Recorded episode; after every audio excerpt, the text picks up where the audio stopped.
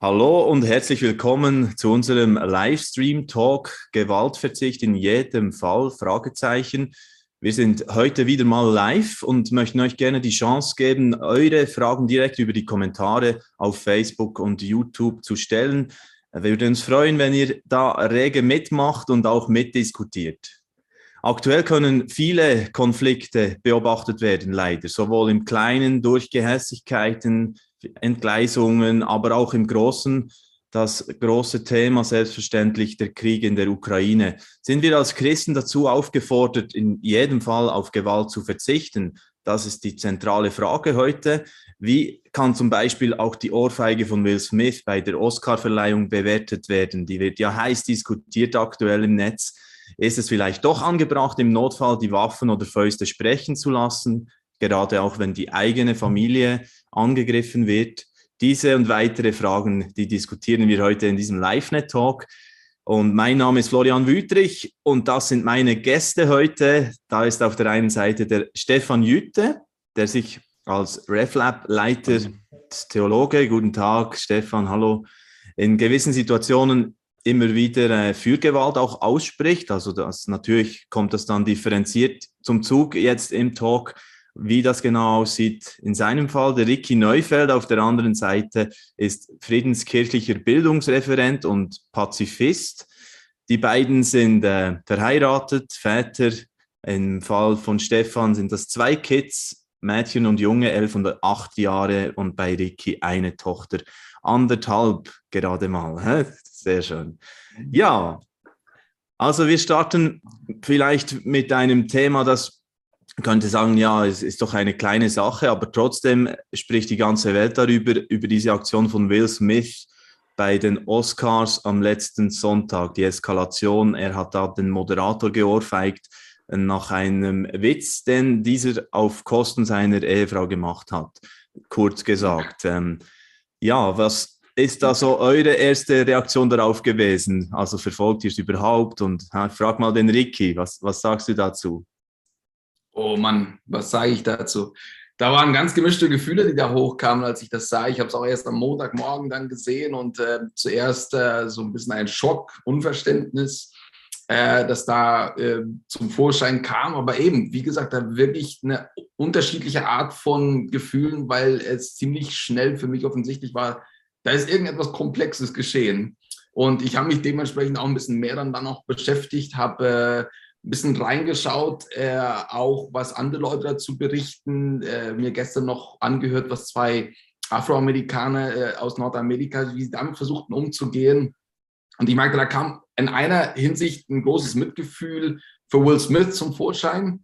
Das sind Sachen aus seiner äh, Biografie, die da möglicherweise auch traumatisch gewesen waren, die ihn getriggert haben, die ihn dazu geführt haben, das zu machen unterm Strich denke ich äh, auch mit ihm jetzt, wenn er so im Nachhinein sich entschuldigt hat und sagt, das war nicht recht, was er getan hat, denke ich auch schon im Vorfeld, das war, das hätte andere Möglichkeiten eigentlich geben sollen, darauf zu reagieren. Äh, deswegen so schätze ich das mit dieser Komplexität ein und im Strich sage ich, dass äh, das war nicht in Ordnung, dass er da geohrfeigt hat. Aber es gab auch einiges an Mitgefühl bei mir, bei ihm. Okay. Das war so ein bisschen meine Reaktion. Mal die gleiche Frage bei Stefan. Gibt es den Moment, wo jemand eine Ohrfeige verdient?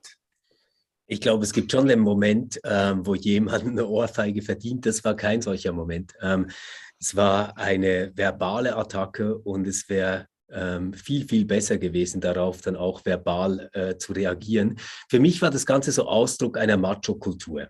Also du sprichst nicht so über meine Frau, deswegen haue ich dir jetzt eine rein und danach entschuldige ich mich unter Tränen bei dir, ähm, weil ich ja eigentlich Gewalt auch doof finde. Ähm, ich glaube, das wirkliche Opfer dieses ganzen Abends ist äh, Will Smiths Frau, ähm, weil zunächst wird sie gedemütigt von Chris Rock, ähm, der sich eigentlich lustig darüber macht, dass sie eine Krankheit hat, die zu Haarausfall führt. Dann wird sie gedemütigt durch ihren eigenen Mann, ähm, der sich nicht beherrschen kann und Chris Rock eine reinhaut. Und dann muss sie sich noch äh, dieses sentimentale Gesülze bei der Dankesrede anhören, äh, wo eigentlich, wenn schon jemand, dann sie im Zentrum hätte stehen müssen. Und ähm, ja, finde ich beschämend für ein ganz bestimmtes Bild von Männlichkeit und ähm, dem Selbstverständnis, wie man seine Familie beschützt. Okay, also da schon eine recht klare Sicht, geht in die gleiche Richtung hier, also in diesem Fall.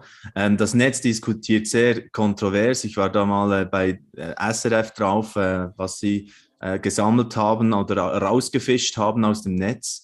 Äh, so reagiert das Netz. Und da sieht man dann, äh, ja, wie das einfach, es ist so spannend, wie das Emotionen hoch äh, bringt äh, unterschiedlichster Art. Also ein Redaktor bei uns hat dann auch eher sich auf die Seite von Will Smith gestellt und, und Verständnis ausgedrückt, so im ersten Moment, aber jetzt so ähm, Tag darauf waren wir schon selbst in der Redaktion nicht mehr so sicher, äh, war, war das jetzt richtig. Er hat ja sogar sich berufen auf, äh, so, äh, das sei göttlich von äh, Berufung und so für ihn, dass er für die Liebe einsteht und seine Liebsten.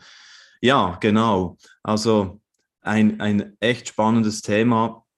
Ähm, und ich weiß nicht, ähm, kann man, darf man überhaupt jetzt äh, sich so stark mit so einem Thema befassen? Ist ja vielleicht auch noch so eine Frage dahinter, wenn, wenn so äh, in, die, der große, das große Thema, das wir ja dann vor allem auch äh, thematisieren werden, jetzt in diesem Talk heute. Was denkt mhm. ihr? Ich glaube, es ist ganz typisch, dass wir uns mit solchen vermeintlich jetzt kleinen Fragen beschäftigen wollen, weil sie Orte sind, an denen sich ähm, die ganz großen Fragen verdichten. Also es ist wie prototypisch zu sagen, wir haben hier ähm, zwei Akteure und ein Opfer und jetzt können wir daran quasi durchspielen, was wäre jetzt gerecht, was wäre fair und wie hätte es laufen müssen. Und ähm, das ist keine sehr komplexe Situation und deswegen können wir uns da ziemlich rasch ein Bild machen und unsere Intuition ordnen. Und deswegen finde ich es äh, gar nicht schlimm, darüber zu sprechen, sondern ich glaube, das ist so ein äh, Beispiel, an dem man ähm, eigentlich ziemlich gut erklären kann, wie man das sieht und auch für sich selbst vielleicht eine Klarheit bekommt. Mhm. Ich denke, mir, mir geht es ähnlich so, auch mit der Frage, die, äh, also ich denke, da in diesem, äh, in diesem Fall von, äh, von Will Smith, der natürlich so aufgeblasen wurde, da, da werden die Fragen äh, auch rund um, wie du auch sagtest, Stefan, rund um Männlichkeitsperspektiven auch gemacht. Aber ich denke eben auch ganz im Zentrum rund um ähm, Bildung, also Konfliktfähigkeitsbildung, ja, und wie wird das einstudiert und wie wird das gelernt von klein auf? Und deswegen denke ich, ist da so ein bisschen eine komplexere Nuance, die da auch mitspielt, weil da auch biografische Elemente mitspielen, die da sind. Äh, aber ich denke, das, das wird da drin gemacht, ist aber am ersten Blick vielleicht nicht so vor. Also wir haben leichter diese Reaktion, wir urteilen das als richtig und falsch und ich glaube, für mich ist auch absolut die falsche Weg gewesen. Äh, und dennoch äh, wirft das halt ganz viele Fragen auch auf, wie Stefan das schon beurteilt. Ja. Mhm. Ja, und es ist ja auch im Thema Krieg, und da gehen wir jetzt äh, rüber zum Hauptthema selbstverständlich, wo die Frage mhm. nach dem äh, Gewaltverzicht äh, noch viel komplexer dann ist, äh, wenn mhm. schlimmstmöglichen Fall, wenn der Krieg eintritt. Und äh, auch dort gibt es eine persönliche Dimension, aber viel schwieriger, sich dort drin äh, zu orientieren natürlich. Aber wir, wir kommen darauf auch zu sprechen, gleich jetzt direkt mal, weil ich habe den Artikel bei Reformiert. in dieser Zeitung gelesen von Friedenstheologen Fernando Enz. Und der sagte dann auch, ein Mennonit, Kriegsdienstverweigerer, wäre so ein bisschen äh, nah bei dir, Ricky, oder? Das könnte man sicher sagen. Auch selbst mhm. Äh, in diesem äh, Bereich tätig oder, oder dein, dein Umfeld deine Überzeugung. Er sagte, ich kann nicht garantieren, wie ich selbst in einer derartigen Situation direkter Bedrohung handeln würde ja, unter dem Artikel, wenn die Waffen sprechen, fällt die Antwort schwer. Also zeigt eigentlich, dass dieses, diese Schwierigkeit, wie wir damit umgehen, wie wir da überhaupt Worte finden. Wie findest du äh, Worte in, in dieser Zeit im Moment? Vicky? Ja, auch nur sehr schwierig, muss ich ganz ehrlich sagen. Ähm, mir mir fällt es schwer, da auch klar zu denken, auch klare Überzeugungen zu haben, so aus der Distanz. Ähm, der Konflikt geht mir auch nochmal einiges äh, anders nahe. Ich, ich habe durch bestimmte Reisen Leute kennengelernt in der Ukraine, mit denen ich auch noch engen Kontakt habe heute und immer wieder auch nachfrage, die in, in wirklich herzzerreißenden Situationen sind. Und da sind dann einfach diese ganzen Fragen äh, schwierig. Fernando äh, ist, ein, ist ein Freund, äh, mit dem wir auch immer wieder darüber diskutieren und ich kann dem nur beipflichten. Also selber, wie ich darauf reagiere, äh, das ist schwer zu sagen. Ja, ähm, ich, äh, ich, ich, versuche mich an, an einer Überzeugung festzuhalten, die ich meine, in, in Jesus verstanden zu haben. Äh, und äh, es ist ein Weg, den er gegangen ist und der, äh, der mir, wo ich den Ruf verspüre, ist, äh, diesen Weg auch ihm nachzugehen, äh, in dem Vertrauen, dass, dass der Weg der Gewaltfreiheit und der Worte zu finden auch und Ressourcen zu finden in einem gewaltfreien Widerstand, ähm, dass das ein Weg ist, der, der uns in Jesus vorgelebt wurde, aber der auch der, der letztlich Weg ist, um Gewaltspiralen zu durchbrechen. Und äh, an dem versuche ich weiterzudenken und zu sehen, äh, was die Möglichkeiten da sind und wie man auch in die Richtung äh, weiterhin ermutigen kann und vielleicht auch festhalten kann darin. Mhm. Genau. Ich gehe, gehe gleich weiter mit dieser Frage und gebe sie dann auch Stefan gerne mal rein. Möchte aber kurz noch äh, Bezug nehmen. Es kam da eine Frage oder ein Hinweis einfach zu dieser ersten Diskussion, die wir jetzt hatten über Will Smith und, und seine Entgleisung an den Oscars. Und da sagt der Herr, ähm, ja, vergesst nicht den Kulturunterschied Europa, USA. Das sei noch vielleicht gesagt, aber äh, ja, vielleicht können wir darauf noch kurz reagieren, weil dass die Amerikaner da vielleicht auch ganz anders äh, ja, mit solchen Dingen umgehen dann. Aber ändert das was an der Einschätzung? Also ich, ich glaube, dass es da einen Kulturunterschied gibt. Äh, man könnte den wahrscheinlich auch nochmal von Norden gegen Süden ganz generell durchziehen. Ähm, äh, das ist aber immer ein bisschen gefährlich, weil äh, mhm. ethische Fragestellungen können eigentlich nicht dadurch gelöst werden, dass wir sagen, na ja, die haben halt eine andere Kultur, sondern wir fragen ja, was wäre das angebrachte oder richtige Verhalten in einer bestimmten Situation? Und das kann man ja nicht einfach damit beantworten, dass man sagt, na ja, die haben halt eine andere Kultur. Äh, das wäre mir zu wischiwaschi, sondern ich würde schon sagen, was in dieser Kultur in diesem Moment sichtbar geworden ist, ist eine ziemlich dumpfe Macho-Kultur, die wir eigentlich überwinden sollten. Und ähm, es ist für mich erstaunlich, dass sehr, sehr wenig jetzt über Will Smiths Frau gesprochen wird und sehr viel über Chris Rock und Will Smith selbst.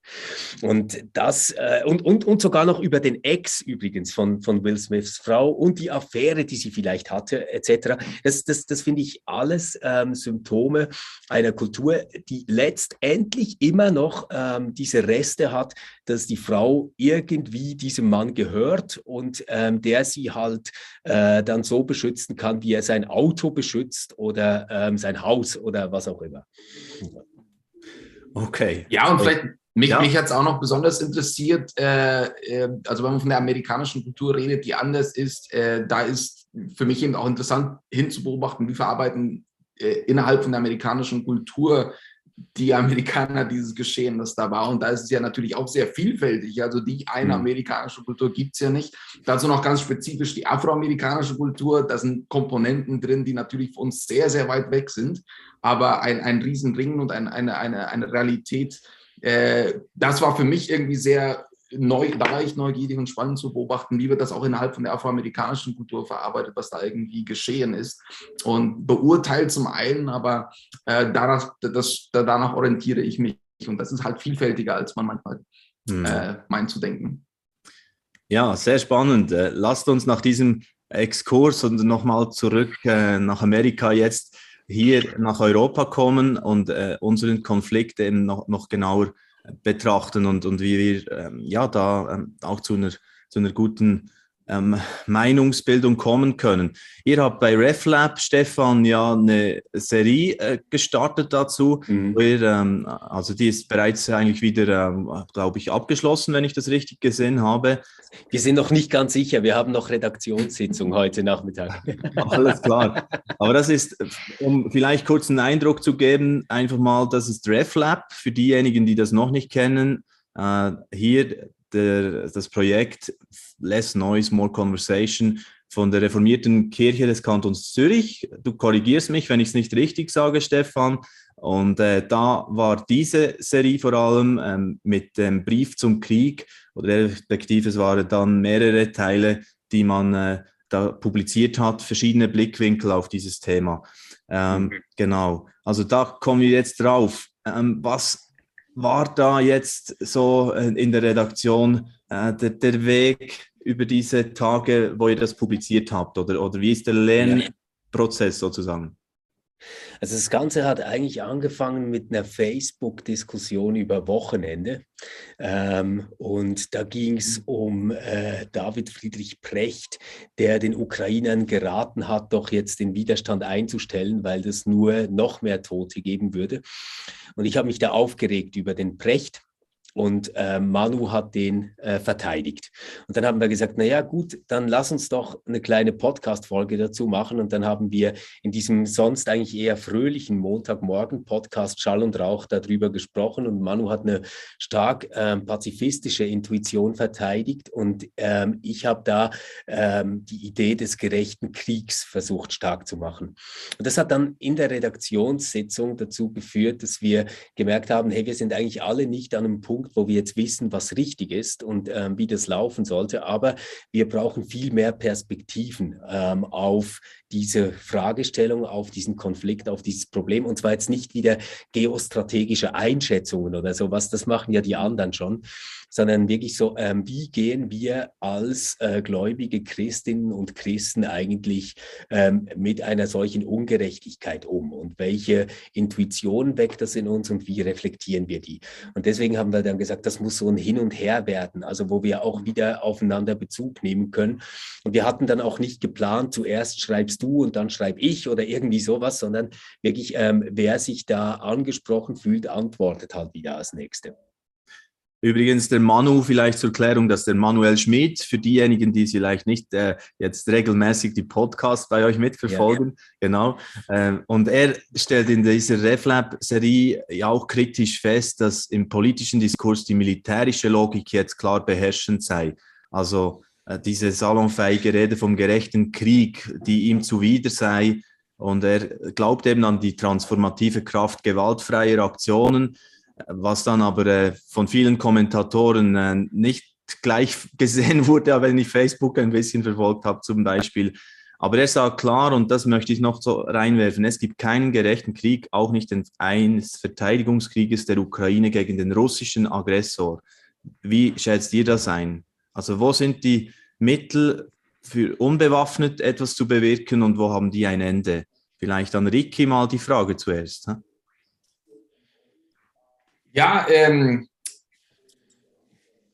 ich äh, habe die Diskussion auch ein bisschen verfolgt und äh, ab und zu vielleicht einen Gedanken oder weiter reinge reingebracht. Ähm, in, in, in dem, ich verfolge euch sowieso sehr gerne, aber das wisst ihr auch schon, äh, Stefan, und äh, finde immer auch eure, Wege, äh, eure Gedankenanstöße da wirklich sehr, sehr hilfreich, um Sachen auch einzuordnen, wo wir gerade sind. In diesem Fall war ich eindeutig ähm, näher mit Manuel Schmidt und dem Anliegen einfach aus der Prägung heraus. Ähm, diese Frage vom gerechten Krieg oder die, der, die, äh, auch der Verteidigungskrieg oder das Anrecht, sich selbst verteidigen zu können und wie ich darüber urteile, das, ähm, das ist mir ein bisschen unwohl.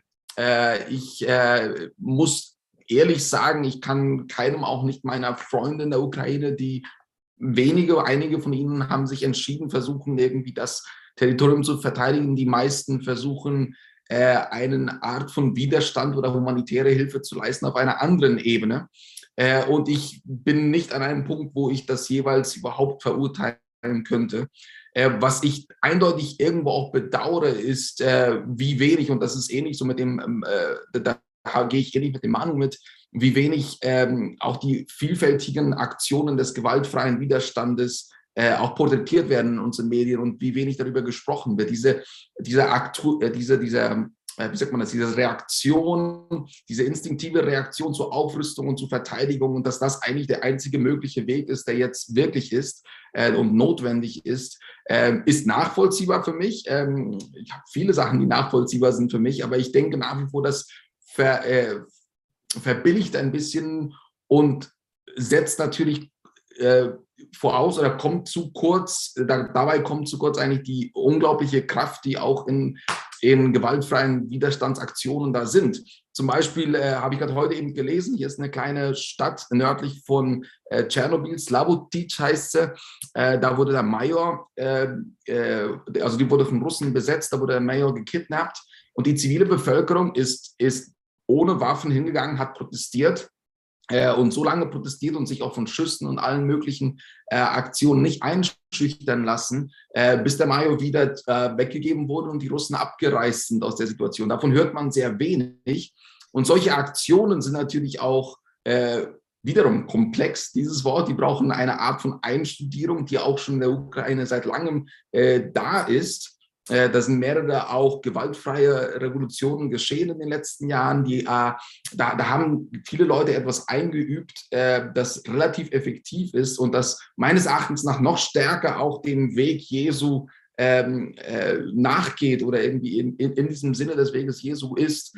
Äh, ich finde, das, das lohnt sich da, daraufhin stärker zu schauen, dahin zu investieren, dahin Energien und auch Finanzen zu mobilisieren. Und das ist eigentlich der Punkt, wo ich dran rangehe. Hm. Ich denke, da könnte nochmal die ganze Richtung eine andere, also das Ganze in eine andere Richtung schieben. Also wenn du da jetzt den, den Weg von Jesus äh, gerade zitierst oder, oder erwähnst, dann äh, lass uns da kurz noch bleiben und ich, ich gebe die Frage gerne an Stefan Jüte weiter.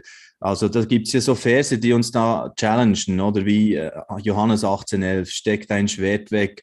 Äh, also Jesus, der klar eigentlich äh, sich ausspricht, äh, nicht zur Waffe zu greifen, äh, nicht diese Mittel zu wählen. Ähm, und, und dennoch, du bist eher skeptisch, dass ähm, eben dieses äh, gewaltfreie, wenn man angegriffen wird, ähm, als, als in einem kriegerischen Konflikt zu, irgendwann Grenzen hat. Wie siehst du das?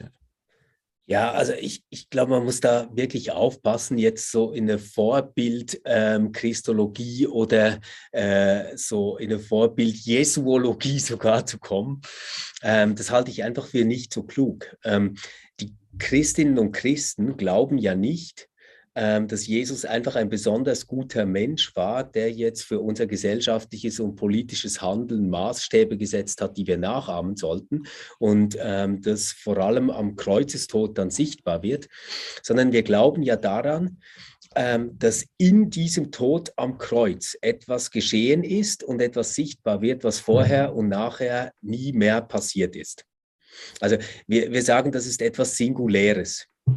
Und Jesus selbst ist ja so, dass er ähm, den Vater bittet, ihn ähm, davor zu verschonen, sich aber seinem Willen hingibt. Also der hatte nicht das Gefühl, dass jetzt hier eine feindliche Macht ähm, über ihn kommt und über ihn herrscht, sondern der war sich gewiss, dass das, was jetzt mit ihm passiert, Gottes Plan und Wille ist.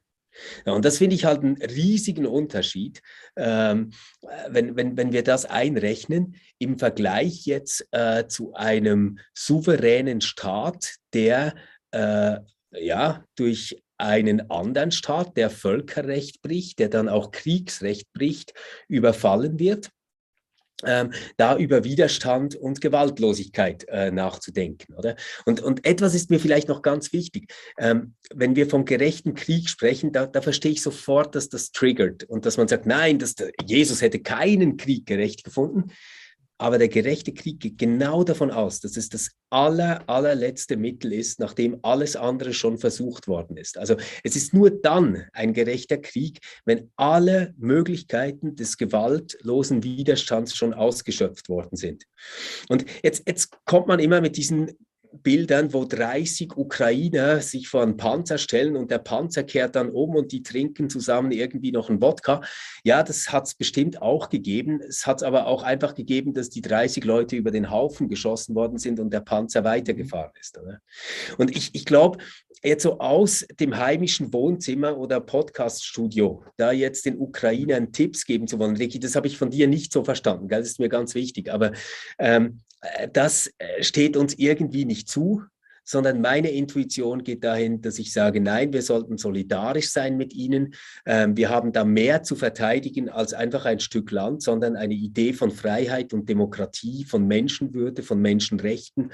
Ähm, und die sehe ich bedroht durch diesen russischen Angriffskrieg und finde, da müssen wir uns ähm, auch als Christen und Humanisten, die wir sind, klar positionieren. Also das heißt, Waffen liefern, keine neutrale Haltung, ähm, weg vom russischen Gas, das diesen Krieg finanziert äh, und eine klare Ächtung Putins als Kriegsverbrecher. Okay, ich würde an dieser Stelle gerne noch ähm, die Stimme von Stefan Maag einbringen. Er war neulich im LiveNet Talk und hat auch eine sehr äh, pointierte Aussage gemacht. Der Stefan Maag, übrigens für diejenigen, die ihn nicht kennen, ist äh, Evangelist, Biobauer in Rickisberg. Gestern war er gerade in der Rundschau mit einer Reportage über die Aktion, wie sie Flüchtlinge in einem Schulhaus unterbringen in Rickisberg. Sehr berührend, kann ich sehr empfehlen, das auch anzuschauen. Aber jetzt, ähm, was hat er gesagt zu diesem Thema, wo wir dran sind im Moment? Er sagte auch, im Kriegsfall würde er klar seine Familie verteidigen. Trotzdem hält er fest, dass das Evangelium im Grunde zutiefst pazifistisch ist. Und er sagt da, als Christen sind wir gegen Gewalt und distanzieren uns davon, den christlichen Glauben mit Gewalt durchzusetzen. Aber eben, das, vielleicht das, das zeigt auch ein bisschen diese Spannung hier drin. Äh, da würde ich gerne äh, jetzt auch den Ricky mal wieder hören dazu, wie auch zu dem, was Stefan vorhin, vorhin gesagt hat. Ja, was, äh, ging dir da durch den Kopf? Mir ging durch den Kopf äh, äh, eine Erkenntnis, die Stefan und ich schon beide gehabt haben, dass wir äh, eine unterschiedliche Prägung haben. Obwohl ich ihn absolut als einen äh, Glaubensbruder äh, sehe, haben wir ein bisschen ein unterschiedliches Verständnis auch von, von Jesu Werk, von dem, was er getan hat. Ähm, ich würde dagegen argumentieren, äh, und das hat sehr stark auch mit meiner mennonitischen Prägung zu tun, mit meiner täuferischen Prägung zu tun, äh, dass, äh, dass da äh, Jesu sehr stark als derjenige ist, der das als Heilender in die Welt auch kam, dass er natürlich auch von einer Berufung folgte, die er von Gott verspürte, aber dass er gleichzeitig Menschen auch beruft auf diesem Weg, dass Jesus uns quasi die Humanis der, der humanisierende den humanisierenden Gott zeigt und äh, den Weg, der der humanisierte Gott äh, auch das, die, die Menschlichkeit, die Gott sich vorstellt für diese Welt. Und die beinhaltet halt einen bestimmten Umgang mit Konflikten und Gewalt, der sehr anders ist als, äh, als die Logik, die, äh, die eher so weit verbreitet ist. Und äh, ich denke, das ist eindeutig eine Sache, wo wiederum, ich meine, es ist ein fast unmöglicher Anspruch, der da gemacht wird. Und wenn man sieht, äh, am Ende des Tages war Jesus alleine in, in diesem äh, gewaltfreien Weg, den er gegangen ist. Ja. Ähm, er ist er hat ihn ans Kreuz gebracht. Also eben, wenn äh, Stefan sagt, äh, du siehst 30 Menschen, die einen Panzer aufhalten und gleichzeitig sind da auch ganz viele Leute, die umgebracht werden von Panzer. Das ist eine absolute Realität von gewaltfreiem Widerstand, den ich auch in keinem Fall irgendwie schönreden möchte. Ja. Ähm, es hat natürlich empirische Studien, die es gibt, die davon sprechen, dass es einiges mehr an, an Erfolgspotenzial gibt, wenn man die gewaltfreien Ressourcen zusammensetzt. Aber das, es ist null Garantie. Und, äh, und auch das sehe ich ja natürlich in Jesus, der eine Mission hatte, der eine Art von Welt äh, zeigen wollte, der dieses Reich Gottes irgendwie inkarnierte und äh, ausrief, dass es da ist. Ähm, er ist am Kreuz gelandet dadurch, ja. Äh, was ich eben und der Glaube, der mich trägt und der mich festhält, ist dieser Auferstehungsglaube, der, der ohne den es ja das Christentum auch nicht geben könnte. Nämlich die Tatsache, dass dieser Weg, den Jesus auch gegangen ist, dass in diesem Weg auch irgendwie eine göttliche Auferstehungskraft äh, da ist, an der wir uns festhalten und irgendwie auch zutrauen können. Ähm, das wäre einfach nur mal so ein bisschen um, um das, was Bier ja. entgegen kann. Ich genau. sehe, jetzt brennt dem Stefan auch schon auf den Lippen, nicht wahr? Aha, okay, sehr gut. Ja, also da darf ich kurz darauf antworten. sicher, es, sicher. Es, es, scheint mir wirklich, jetzt, jetzt, sind wir, glaube ich, am Punkt, wo wir uns ganz grundsätzlich unterscheiden würden, der, der mhm. Ricky und ich. Ähm, und ich, ich glaube, das hat viel damit zu tun, wie man ähm, versteht, wer Jesus für uns ist und bleibt bis heute. Für, für mich ist eine Schlüsselstelle dabei ähm, das Verhör durch Pilatus, wo er gefragt wird, ähm, sie sagen von dir, du bist der König. Ähm, hast, hast, du das gesagt? Mhm. Und er sagt, ähm, mein Reich ist nicht von dieser Welt. Wäre es von dieser Welt, ähm, wären die schon lange da und würden mir helfen, oder? Ähm, also mhm. dann, dann würde ich hier nicht vor dir stehen. Ja? Äh, das heißt aber auch, es gibt ein Reich dieser Welt. Also es heißt nicht, ähm, es, es gibt christlicherseits keine Legitimation für Politik, für, ähm, für Macht, für Staat etc., sondern das gibt es und Jesus redet gar nicht dagegen, er anerkennt das. Und meine Frage ist jetzt als christlicher Theologe, wie habe ich denn ethisch das zu beurteilen? Also, dass es Staaten mhm. gibt, dass es Demokratien gibt, dass es auch Staatsgewalt gibt. Wenn, wenn, ich, wenn ich mir jetzt das anschaue, dann... Ähm, würde ich sagen, ja, also im Reich Gottes, das auf uns zukommt, da gibt es keine Gewalt, da gibt es keine Armee, da gibt es ähm, keinen kein Widerstand äh, mit, mit Waffen. Das, das gestehe ich alles zu.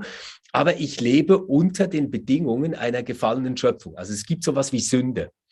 Und, und was mhm. ist da zu tun, um ähm, quasi christliche Nächstenliebe auszuleben? Wenn ich mir dann anschaue, was in Aleppo passiert ist, also da war ja Putin mhm. schon, oder was in Tschetschenien mhm. passiert ist, dann muss man einfach sagen, das war eine Massenvernichtung, ähm, in der äh, auf brutalste Art und Weise, völlig zynisch, Waffen eingesetzt wurden, um wirklich Zivilbevölkerung ähm, mhm. zu eliminieren. Man, man, man kann das nicht anders sagen. Das, das hat nichts mit dem zu tun, was irgendwie ein Krieg ist, was darum geht, irgendwas zu besetzen sondern es geht wirklich darum, ähm, eine ganze Bevölkerung zu vernichten als, als reine Machtdemonstration. Und da würde ich mhm. sagen, nein, das kann nicht sein, dass ähm, wir Menschen, die von Gott geliebt und gewollt sind, ähm, das einfach hinzunehmen haben, sondern wir haben uns da solidarisch zu helfen und auch dagegen zu wehren. Hm.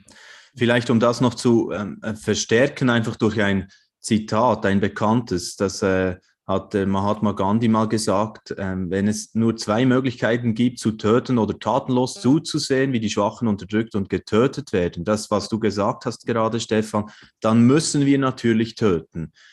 Ähm, wurde gesagt auch oder zitiert an einer äh, Weltkonferenz der Mennoniten in Straßburg von Ron Seider. Äh, das kennst du sicher auch, äh, nehme ich an, äh, dass dieses Zitat oder, oder diese Rede insgesamt, Ricky, ähm, ja, genau da, da sind wir einfach bei, bei diesem Spannungsfeld voll drin. Ne? Absolut würde ich sagen, dass wir da drin sind im Spannungsfeld. Ich glaube, das greift ein bisschen zu kurz, das Zitat. Man muss ja äh, tatsächlich das auch im Kontext von Gandhis äh, Leben auch sehen, der sich absolut gegen die Unterdrücker äh, mit, mit allein gewaltfreien äh, Methoden gesetzt hat. Und das, was es anspricht, und das ist manchmal, muss ich auch sagen, ich bin geprägt von einer gewaltfreien äh, Selbsterziehung und äh, von zu Hause aus, meine Eltern haben mir das mitgegeben. Das habe ich auch äh, ein Stück weit traumatisiert, weil ich habe Gewaltfreiheit sehr stark als ein passives Hinnehmen von Gewalttätigkeit äh, erlebt. Ah, ich, einen relativ ich habe einen relativ gewalttätigen Bruder gehabt und habe einiges geschluckt und als, äh, als kleiner, ich habe äh, einige Machete äh, äh, Machete-Kämpfen bin ich knapp, ums, äh, knapp äh, mit dem Leben davongekommen und alles Mögliche. Äh, da sind, äh, da, ich musste auch für mich bestimmt, also sagen wir mal so, dass ich heute noch nach wie vor Gewaltfreiheit an, an diesem Gedanken mit Furcht und Zittern und sehr zaghaft festhalte, äh, ist fast ein Wunder, wegen, weil, weil, ich eigentlich relativ negative Erfahrungen damit gemacht habe. Und für mich war wirklich diese Erkenntnis, wenn Gandhi sagt, entweder passiv zu, äh, zuschauen oder töten zu müssen, wenn das die zwei Optionen sind, dann stimme ich ihm voll zu. Äh, aber da, da denke ich, das ist ja genau der, der, der Krux an gewaltfreiem Widerstand, dass es alles andere als etwas Passives ist. Äh, es, es geht ja wirklich ganz im Zentrum darum, nicht passiv äh, zu, zu sein und das nur hinzunehmen und über sich ergehen zu lassen, sondern mit anderen Methoden einen wirklich aktiven und sehr effektiven Widerstand zu leisten, äh, der auch hilfreich ist. Ich würde auch besonders in Bezug auf die Ukraine äh, mich enorm stark zurückhalten, um irgendwie jemandem sagen zu müssen, wie er sich dort verteidigen kann. Was ich beobachte und mitbekommen habe von anderen Kanälen, ist, wie viel gewaltfreier Widerstand dort schon äh, geschieht. Und, und was ich bedauere ist, dass wir das zu wenig sehen oder zu wenig porträtiert werden und dass wir zu wenig auch die Hintergründe von dem, was einen gewaltfreien Widerstand ausbildet, äh, äh, wirklich zum Vorschein bringen lassen. Dass wir auch zu wenig darin investieren, was es eigentlich heißt, einen gewaltfreien Widerstandsmöglichkeiten auszubilden und zu sehen. Da geschieht einiges und recht viel und ich kann euch gerne auch noch ein paar Links dazu berichten, ähm, weiterleiten. Also die, die können wir dann auch einbauen, ja. Gerne. Die können wir dann auch noch reinbauen. Was, ja. was ich mir wichtig finden würde, ist in, diesem, äh, in dieser Situation ähm, nicht zu sagen, wie sie es machen sollen, sondern ein, ein, ein zentraler Aspekt auch für Bewegungen ist auch zu wissen, wo geschieht schon etwas. Und das, was am Geschehen ist, irgendwie auch stärker noch zum Vorschein bringen zu lassen und zu porträtieren. Das wäre jetzt von meinem gemütlichen Sofa zu Hause äh, in der friedlichen Schweiz ein Anliegen, das ich gerne weitergeben möchte. Ja. Ja, und das haben wir jetzt schon ein paar Mal auch diese, diesen, äh, diesen Hinweis nochmal gehört. Das, das finde ich auch. Wir, wir haben da eine gewisse Zurückhaltung immer von hier aus, aus, aus den warmen Büros, mir geht es genau gleich, dieses Thema schon nur so zu bringen, aber trotzdem ist wahrscheinlich gut, Resonanzraum zu schaffen, da, dass wir da einen Weg finden, wie wir, wie wir damit umgehen. Und äh, ich habe noch eine Widerrede oder eine Bemerkung erhalten aus der Community zu Stefan. Äh, Stefan, ich teile großteils deine Meinung auch als Mennonitenpastor. Aber in der Bibel wird Jesus sehr wohl als Vorbild zum Nachahmen genommen, auch sein Kreuzestod. Nehmt euch Jesus Christus zum Vorbild, zitiert hier der äh, Francesco Mazzilli, heißt er, Philipper 2,5, äh, Bergpredigt oder äh, äh, wer das Schwert nimmt, der soll durchs Schwert umkommen und so weiter. Also das noch so als äh, Hinweis an dich, Stefan, wo du, du kannst natürlich gerne da dich zu, dazu äußern auch noch.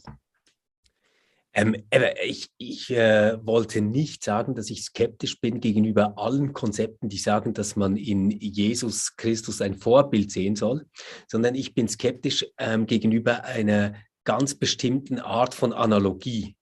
Und äh, diese Analogie, die ich nicht sinnvoll finde, geht so. Man sagt, Jesus hat sich nicht gewehrt, sondern ist bis ans Kreuz gegangen und hat seinen eigenen Tod hingenommen. Deshalb sollen auch wir uns nicht wehren und den eigenen Tod hinnehmen. Da würde ich sagen, das unterschätzt erstens, ähm, dass Jesus ähm, diesen eigenen Tod selbst als eine Aufgabe an sein eigenes Leben begreifen konnte und nicht nur als ein tragisches Schicksal, äh, das ihn mhm. ereilt. Also er hat das als Teil seiner mhm. eigenen Gottesbeziehung verstanden. Mhm. Das, das finde ich, ist theologisch ein, ein wichtiger Gegengrund. Ja. Und das andere ist dann auch, wir stehen in ganz unterschiedlichen Situationen. Also hätte Jesus eine dreijährige Tochter gehabt, hätte er das vielleicht nochmal anders gesehen, oder?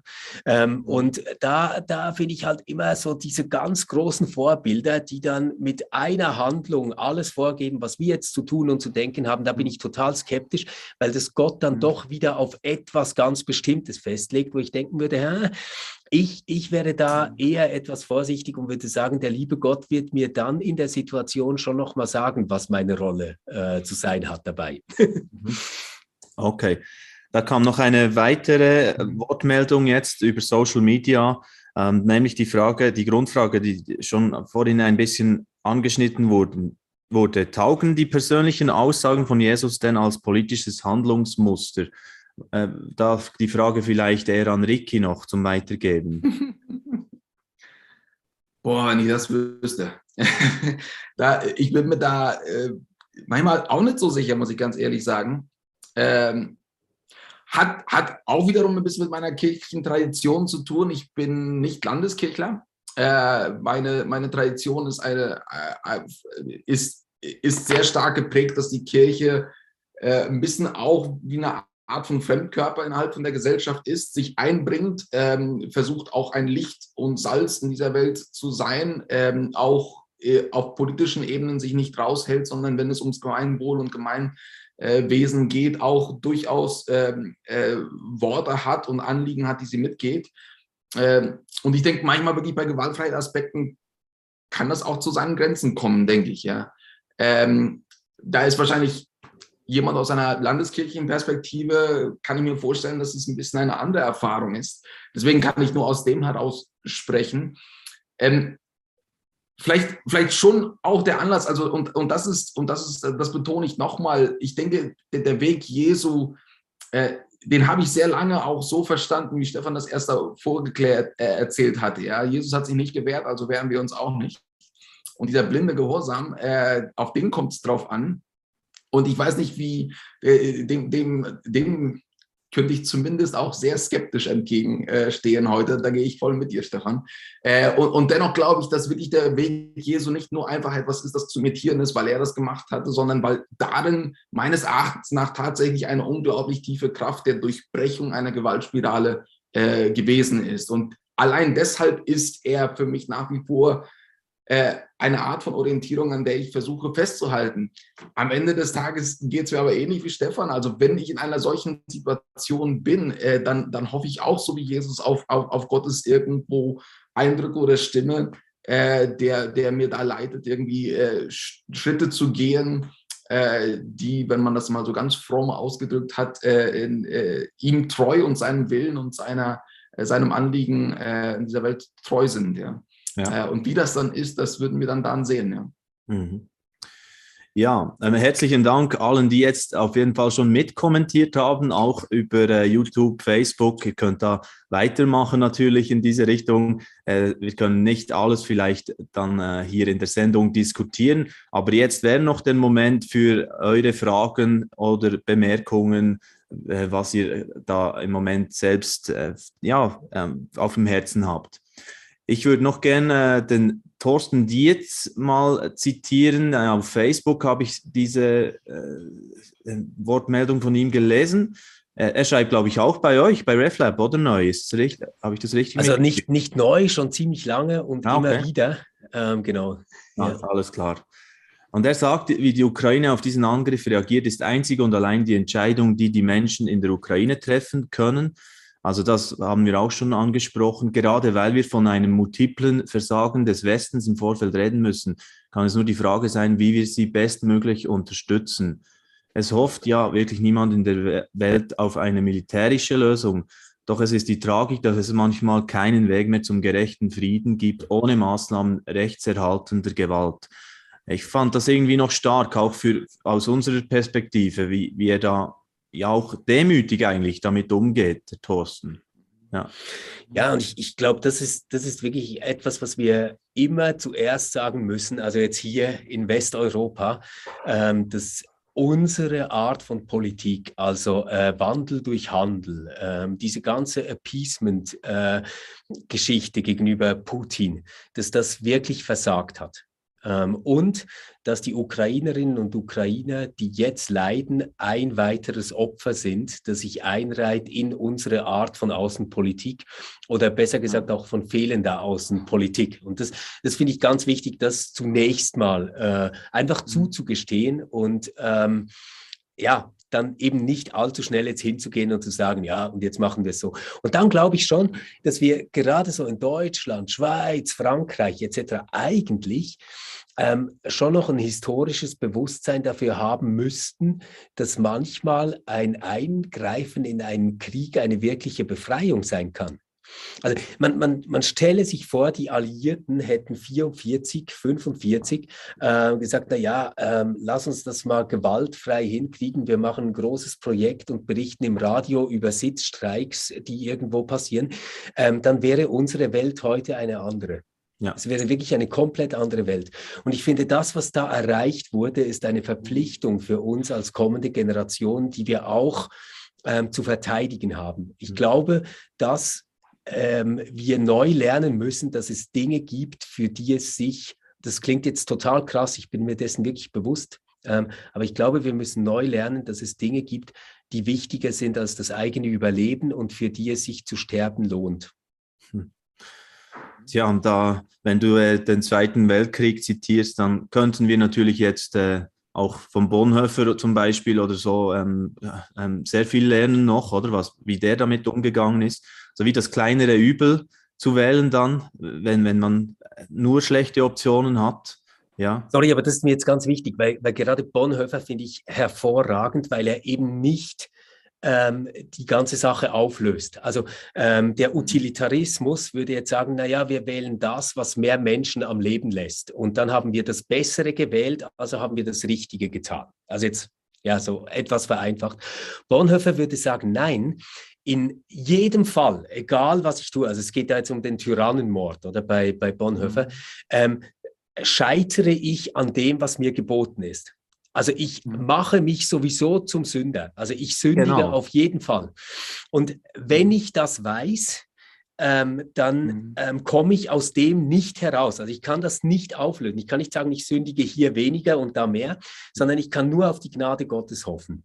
Und das, das wäre genau ähm, quasi der, der Standpunkt, den ich vertreten würde, wenn es um die Diskrepanz zwischen dem Reich Gottes, das auf uns zukommt, und dem Krieg ähm, und der Angst, äh, der in der Welt herrscht, irgendwie vermitteln müsste, dass ich es eben nie weiß und ähm, immer nur versuchen kann, das zu tun, ähm, wohin mich hoffentlich ein guter Geist leitet, im Wissen darum, dass ich damit schon wieder Schuld auf mich lade.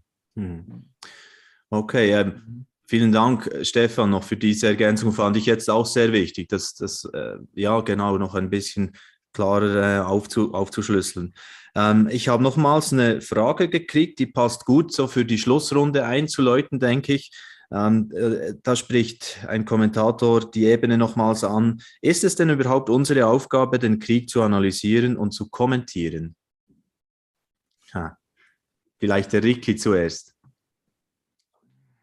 Oh Mann, es gibt noch viele Sachen, die nicht unsere Aufgabe sind. Und dennoch äh, haben wir dieses tiefe Bedürfnis, irgendwie diese Weltgeschehen einordnen zu können oder irgendwie auch herauszufinden, wie können wir uns da dem stellen. Ähm, und ich denke, das ist schon eine Aufgabe auch, die wir haben. Natürlich, man kann zumachen und sich auf andere Sachen konzentrieren. Das geht auch, äh, finde ich äh, finde ich aber nicht eine gute Option. Ja. Ich, denke, ich denke, darüber ins Gespräch zu kommen, ähm, auch versuchen, das einzuordnen und, und am Ende des Tages auch versuchen herauszufinden, hey, welches ist der Weg, was möchten wir unterstützen, die Sensibilität natürlich auch äh, aufrechtzuerhalten. Äh, das, das geschieht dadurch jetzt. Ja. Man, man, man bedenke, äh, Krieg gibt es schon an so vielen Orten auf dieser Welt. Jemen, dieser eine Punkt, der so ganz katastrophal ist und er ist nicht im Gespräch. Keiner von uns äh, diskutiert darüber, ob, ob man jetzt in Jemen eingreifen sollte oder nicht oder was wir damit machen, weil das so weit weg ist. Äh, und äh, wir haben auch Hemmungen, irgendwie äh, Leute aus Jemen zu unterstützen oder Geld dahin zu schicken und alles mögliche. Jemand, äh, Dadurch, dass wir Ricky, nur kurz, sorry, jemand hat, hat neulich äh, dazu gesagt, äh, als ich eine Diskussionsrunde hatte dazu, äh, ja, das Jemen jetzt zum Beispiel, oder viele führen ja dieses Argument ins Feld, es gibt schon überall sonst lange Zeit schon Kriege, ähm, aber die haben nicht alle, also die meisten nicht das Potenzial, sich zu einem äh, flächendeckenden, ähm, vielleicht sogar einem Weltkrieg auszudehnen, oder? Also da gibt es schon noch Unterschiede auch. Äh, es gibt Unterschiede insofern, dass es vielleicht uns stärker noch betreffen könnte, näher dran natürlich. Da sind keine Atomkräfte, die da mitspielen, aber ich meine, die humanitäre Anliegen und das Schreckliche, was da geschieht. Stimmt, also das will ich nicht. Ja, genau, ja. Es sollte uns das nicht irgendwie betreffen und da ist ja wirklich schon die Frage äh, zentral, äh, dadurch, dass wir auch viel darüber sprechen und das natürlich versuchen auch einzuordnen, ähm, äh, das macht halt etwas mit uns, ja, und, und es hält unsere Sensibilitäten auch auch aufrecht. Und ich denke, äh, am Ende des Tages äh, eben hat es auch eine Frage damit, äh, damit zu tun. Also es, es, bringt ja diese ganzen Fragen auch hoch, wie reagieren wir mit Gewalt und de, dem Aggressor. Äh, und ich denke, die, die Fragen äh, sollten wir eigentlich wälzen, weil das eine ist, wenn es ein internationaler Aggressor ist, aber der Umgang mit Gewalt, wie wir das am Anfang beim Eingang auch hatten, mit, mit dem, das ist ja eine, eine tagtägliche Realität, die wir auch irgendwie erlernen müssen.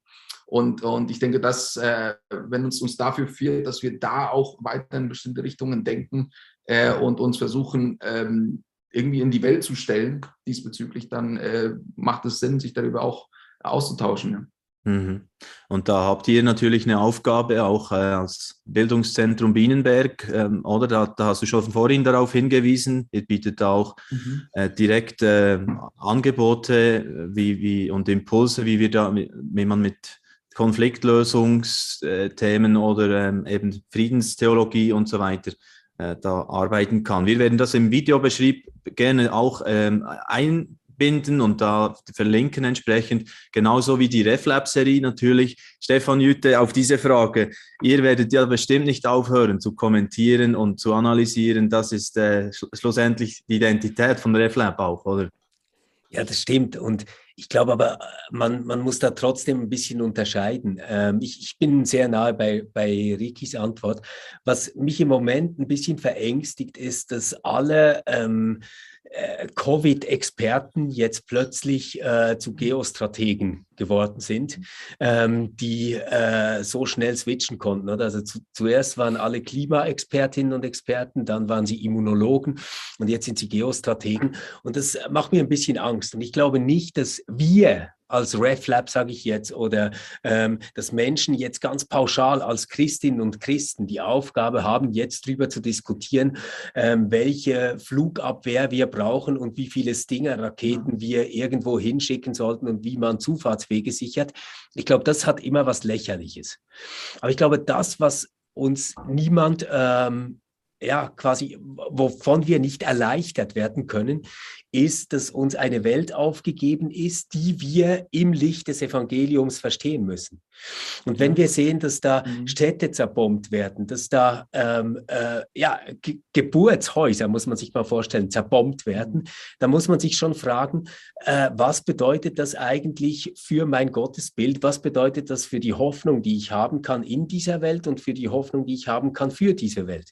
Und das, das sind Fragen, die wir uns stellen müssen. Beschämend ist, mhm. dass wir sie uns nicht schon in Syrien, nicht schon in Tschetschenien, nicht mhm. in Jemen, nicht ähm, angesichts mhm. der katastrophalen Zustände in Moria ähm, in dieser Dringlichkeit gestellt haben. Und das sollte uns dann vielleicht aber nicht dazu führen zu sagen, naja, so wichtig ist das nicht, sondern sollte uns zeigen, dass wir halt schon ziemlich kaputt sind, wenn es darum geht, echtes Mitgefühl zu haben.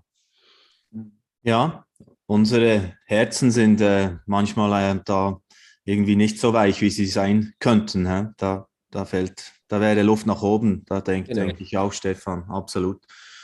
Ja, ähm, ich denke, wir haben da schon eine sehr spannende Reise miteinander jetzt gemacht durch diese Themen. Natürlich ähm, niemals äh, ist das erschöpft, was, was wir jetzt da miteinander besprochen haben. Aber äh, ich fand es sehr ähm, ermutigend und schön auf diese Art mit euch beiden, die aus wirklich unterschiedlichen Lagen sozusagen kommen in diesem Thema, äh, darüber zu reden. Und äh, ich hoffe schon, dass wir da einen Beitrag leisten konnten, eben diese Welt ein bisschen auch zu verstehen oder auch äh, zu merken, was ist da in meinem Herzen, was ist da, was, was geht da noch ab und wo äh, könnte ich vielleicht meine bisherige Einstellung auch hinterfragen oder das, das ist ja auch ein, ein wichtiger Teil. Deshalb danke vielmals für die Arbeit, die ihr macht. Ich danke Stefan und dem ganzen Team, auch von RefLab einfach an dieser Stelle mal, auch dem Manu ein lieber Gruß und, und den anderen, die da alle dabei sind. Auch, äh, Ganz herzlichen Dank dafür. Ricky, auch herzlichen Dank äh, und liebe Grüße auf den Bienenberg und äh, wo ihr überall dran seid. Ich schätze das sehr und herzlichen Dank, dass diese Diskussion hier möglich war in diesem Livestream. Es darf gerne weiter diskutiert werden, natürlich. Äh, die Kommentarspalten, die werden wahrscheinlich auch hier ziemlich voll werden und das darf ruhig so sein, dass wir uns äußern und, und äh, ja, äh, schlussendlich äh, voneinander auch lernen. Und äh, das ist das, was äh, auch in diesen Talks immer das Thema so sein soll, dass, dass wir einander zuhören und voneinander lernen können. Herzlichen Dank für euer Interesse und noch einen schönen Tag. Bis zum nächsten Mal und tschüss.